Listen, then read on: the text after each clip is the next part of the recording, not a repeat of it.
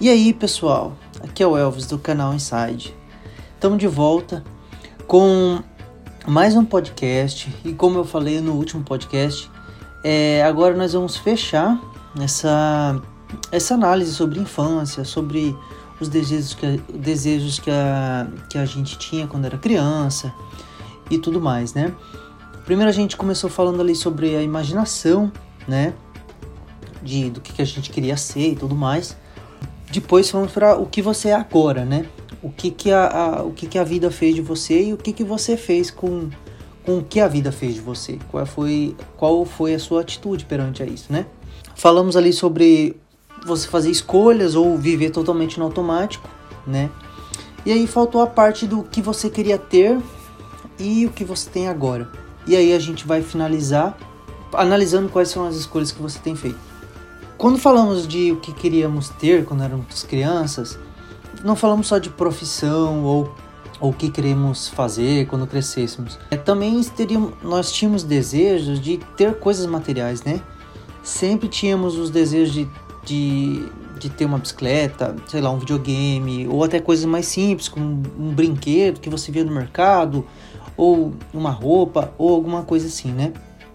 Esses desejos, eles surgem de novo por influência das mídias, ou dos mais velhos, ou de alguns amigos, ou propagandas que a gente vê, e são de grande importância para satisfação pessoal da criança e também dependendo de como esses brinquedos ou essas coisas materiais são adquiridas, é importante também para a sensação de capacidade da criança. Então, quando a gente cresce, a gente tem esse mesmo esse mesmo sentimento. Só que agora a gente não é mais criança. Agora a gente tem a capacidade ou não, né? Depende muito de, de quem tá, tá olhando para essa versão é, de conseguir essas coisas, né?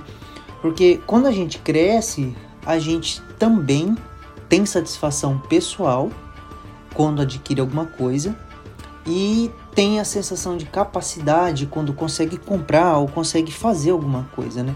Então você se tornar alguém que você quer, que você almeja, e você ter alguma coisa que você quer e que você almeja é uma satisfação pessoal, é uma sensação de capacidade, de que você pode, de que você fez. Essa sensação ela vai te dar um impulsionamento para você continuar correndo atrás de novos sonhos. E é importante a gente olhar lá para trás um pouquinho e analisar o que a gente queria quando era criança para ver como a gente conseguiu as coisas ou não conseguiu as coisas que a gente queria e agora como a gente é, consegue e como a gente pode conseguir as coisas que a gente quer. Esses, esses desejos, assim como o desejo de se tornar alguém, que nós falamos lá no primeiro, primeira parte sobre isso, sobre infância, o desejo de coisas materiais também vai mudando, né? E eles vão sendo esquecidos ao longo do tempo. O, quando a gente era criança, a gente queria alguma coisa, tanto na questão profissional quanto na questão pessoal. E isso vai mudando, vai mudando. Vai mudando porque a gente passa por, por eventos, o nosso meio né, que a gente está inserido, ele vai mudando. Então, as intenções e os desejos que nós temos, eles vão mudando. Isso é normal, tá?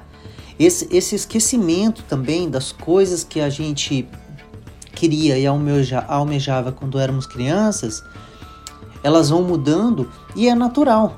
A, a vida ela vai tomando rumos diferentes e muitas e muitas e muitas vezes a gente não, não tem controle.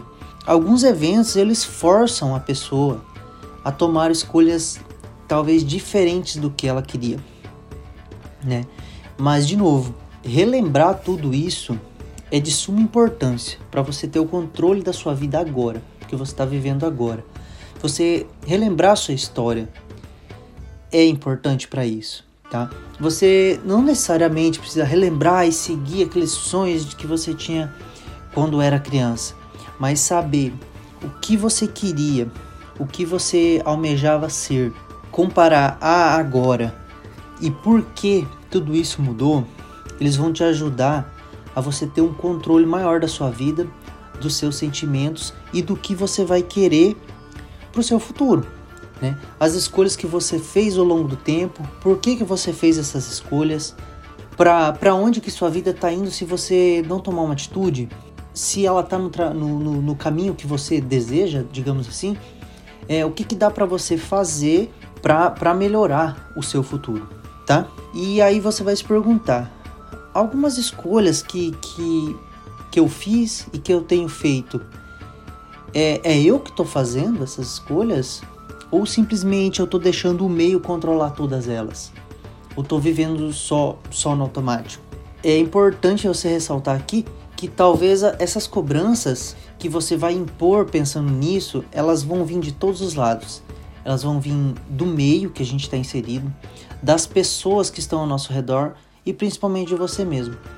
Então, analisar tudo isso vai você vai fazer você estar centrado no aqui no momento presente do que você está fazendo, o que, que você fez, se perdoa por alguma coisa que você acha que você fez errado, pensa com carinho em toda a sua história, tudo que você passou e tenta fazer um pouquinho melhor daqui para frente, tenta buscar uma coisa melhor daqui para frente, tá? Isso vai, isso vai te trazer a um ponto de definição, tá? Você vai lembrar de tudo lá, das suas brincadeiras que você fazia, dos desejos que você tinha sobre ser algo, sobre ter algo que você queria e, e agora?